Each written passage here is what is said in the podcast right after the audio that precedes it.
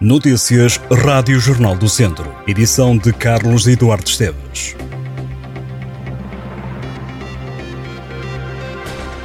A greve da função pública desta sexta-feira levou ao encerramento de várias escolas, um pouco por todo o distrito. O centro hospitalar Tondela Viseu está a funcionar apenas com os serviços mínimos, garante a união dos sindicatos do distrito de Viseu. Saúde e educação são os setores mais afetados pela paralisação de hoje, que foi convocada pela Frente Comum como resposta aos aumentos salariais previstos para o próximo ano, que os sindicatos consideram insuficientes face ao aumento do custo de vida. Viseu vai estar ligado ao comboio de alta velocidade, segundo o Plano Ferroviário Nacional que foi ontem apresentado. O documento, que já foi aprovado em Conselho de Ministros e que se encontra agora em consulta pública, prevê que as 10 maiores cidades do continente, Lisboa, Porto, Leiria, Aveiro, Coimbra, Braga, Guimarães, Viseu, Évora e Faro, estejam ligadas por ligações de alta velocidade.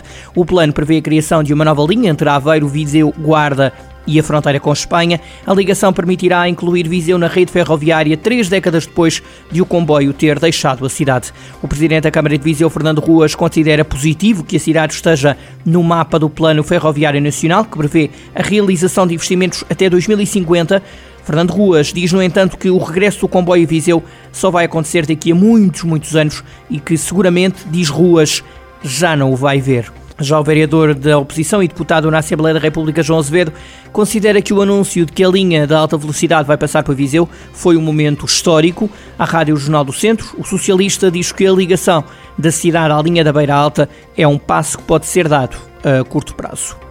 A companhia Dançando com a Diferença e o Teatro Viriato organizam de 1 a 3 de dezembro a quinta edição do Includança, um encontro internacional de artes e acessibilidades que regressa a Viseu depois de a última edição ter decorrido há cerca de três anos.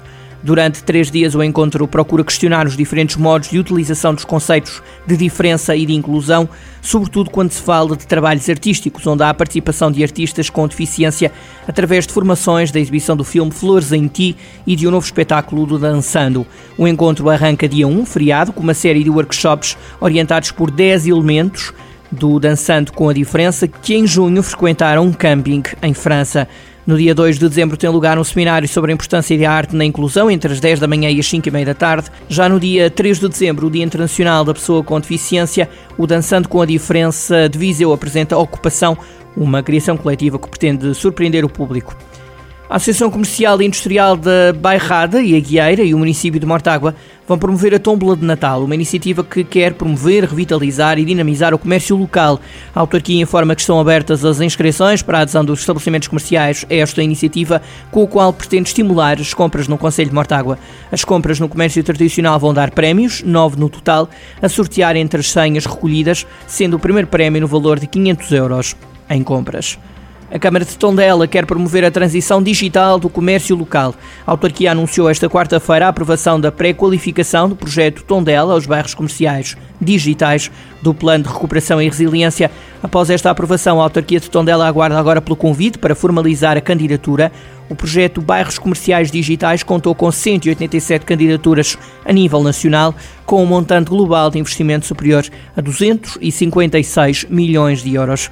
A Câmara classifica a medida como uma oportunidade para promover a proximidade, a coesão territorial e a digitalização dos operadores económicos, do comércio em linha e da integração digital das cadeias de abastecimento e de escoamento.